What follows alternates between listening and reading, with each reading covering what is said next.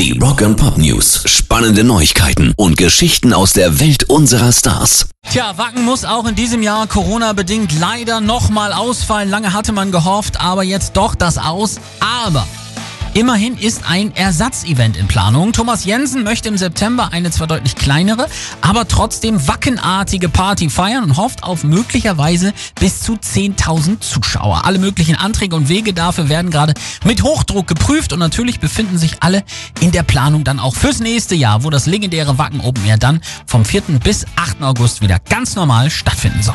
Rock and Pop News. Die Jungs von Volbeat haben gerade relativ überraschend zwei neue Songs gleich rausgehauen.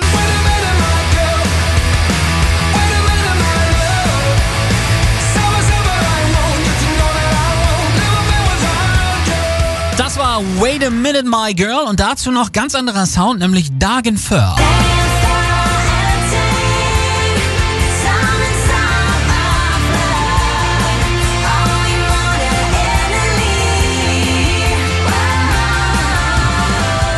Die Jungs sagen dazu, wir wollten zwei Songs teilen, die wir in diesen langen, schwierigen 15 Monaten geschrieben und aufgenommen haben und die den Vibe und das Feeling des Sommers haben. Und wir sind total begeistert, dass Stine Bramsen, die wir schon lange kennen und bewundern, bereit war, für Dagenfur ihre unglaublichen Talente zur Verfügung zu stellen. Wir hoffen, dass euch diese doppelläufige Sommersong genauso gut gefällt, wie wir es genossen haben, sie zu kreieren und können es kaum erwarten, dass ihr hört, was wir sonst noch für euch auf Lager haben. Der Herbst bringt immer Donner und Blitz. Na, da sind wir aber jetzt ganz gespannt. Pairs Rock and Pop News.